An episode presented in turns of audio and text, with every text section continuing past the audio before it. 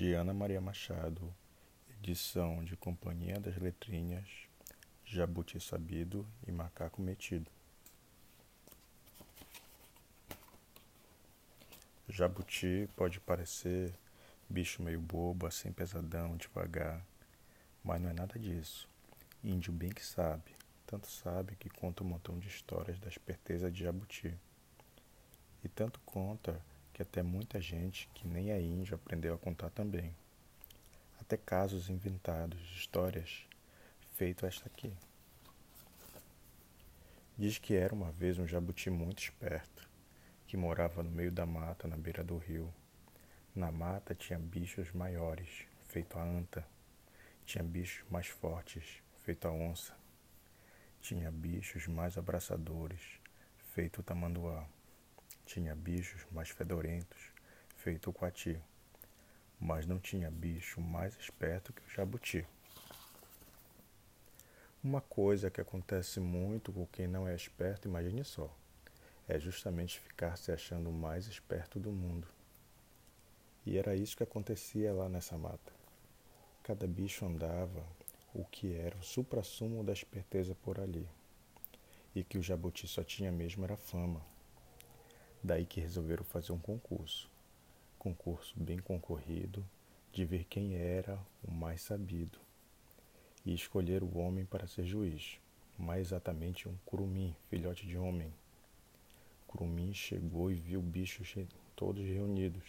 Foi logo perguntando: Qual a esperteza de vocês? Cada um foi contando vantagem.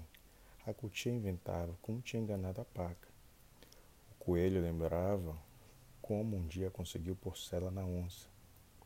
A raposa se gabava de que uma vez se fingiu de bicho folhagem. O macaco desfiava uma porção de gabulices. Só o jabuti não dizia nada. Quando o curumim perguntou a ele, foi desconversando. Não sei nada disso não. Sou é muito bobo. Qualquer um me engana. Curumim Logo viu que aquilo era mesmo disfarce danado de esperto, para ninguém prestar atenção nele. Aí mudou de conversa e disse assim: Vamos fazer uma coisa. Vou fazer uma pergunta bem difícil. Quem acertar ganha o prêmio de esperteza. Qual é o prêmio? Curumim pensou um pouquinho para ver qual era a melhor coisa daquela mata e respondeu: Só pode ser fruta, as melhores frutas da floresta. Quem ganhar, escolhe quantas quiser. Foi uma animação, um alvoroço. Todos concordaram. Aí o curumim perguntou: O que é o que é, que fica acima do céu? A onça, que era muito mais forte, fez questão de responder, antes de todo mundo, e gritou: Ovo! Ninguém entendeu, mas é que ela achava que toda pergunta que começa com o que é o que é ter a mesma resposta, ovo. Só porque sempre as adivinhações que ela tinha ouvido eram assim. O que é o que é? Uma casinha branca sem porta e sem tranca. Ou então, o que é o que é? Uma casinha branca de bom parecer, não há carpinteiro que possa fazer. Ou então, o que é o que é? Que para melhor usar se tem que quebrar. Ou então, o que é o que é? Dá vida um tesouro, joga para cima é prata cai no chão é ouro. Se não fosse a resposta da onze, todo mundo tinha caído na gargalhada, mas dela o pessoal tinha um medo danado. Por isso, fizeram de conta que não tinham ouvido nada. Só o curumim falou, disse que estava errado. Cada bicho foi dando uma resposta. Um dizia que era nuvem, outro achava que era urubu, outro escondia que era arco-íris, lua, sol, estrela, tudo que no alto brilhava. Ninguém acertava, até que o macaco disse: É Deus. E o jabuti disse: É o assunto agudo do é. Ficou a maior discussão, uns achando que podia ser qualquer uma das duas respostas, outros garantindo que só tinha uma. E Corumim falou, pedindo atenção. Vamos desempatar na escolha do prêmio. Quantas frutas você quer, macaco? Quantas você quer, jabuti? O macaco, muito guloso, logo propôs: Agora não quero nenhuma, que estou de barriga cheia. Vou aguardar para amanhã de manhã. Aí vou querer todas as frutas que eu consegui comer em jejum. O jabuti nem se apressou e foi com calma que falou: Quero uma. Todos se espantaram. Uma? Ele confirmou: Isso mesmo. Juntem todas as frutas que tiverem e contem todas. Uma é minha. Podem ficar com as outras.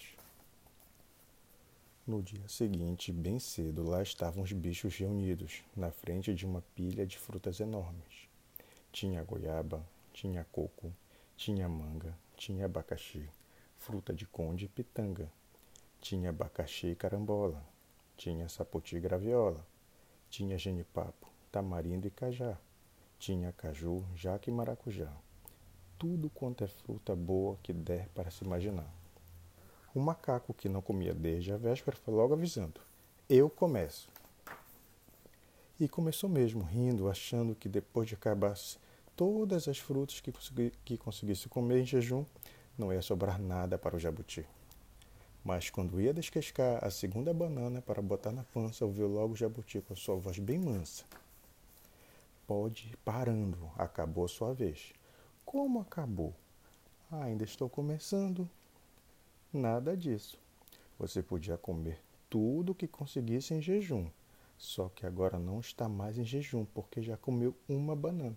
Acabou. Foi uma gargalhada geral, todos rindo do guloso. O macaco foi embora de cara feia, furioso. Curumi anunciou: agora é a vez do jabuti. Vamos contar as frutas para ele tirar dele. E começou a contar. Uma, duas, três, Pode ir parando, interrompeu o jabuti. Deixa eu pegar a minha. Essa que você chamou de uma. E pegou depois disso. Vamos, conte. Quando o curumim recomeçou e disse uma, o jabuti interrompeu outra vez. Uma? Então é minha. E foi assim até o fim. Curumi não conseguia contar, porque toda vez que ele dizia uma, o jabuti pegava a fruta para ele e dizia: É minha, só quero uma. De uma em uma ficou com toda a pilha, fruta de sobra para ele dividir com os amigos e toda a família.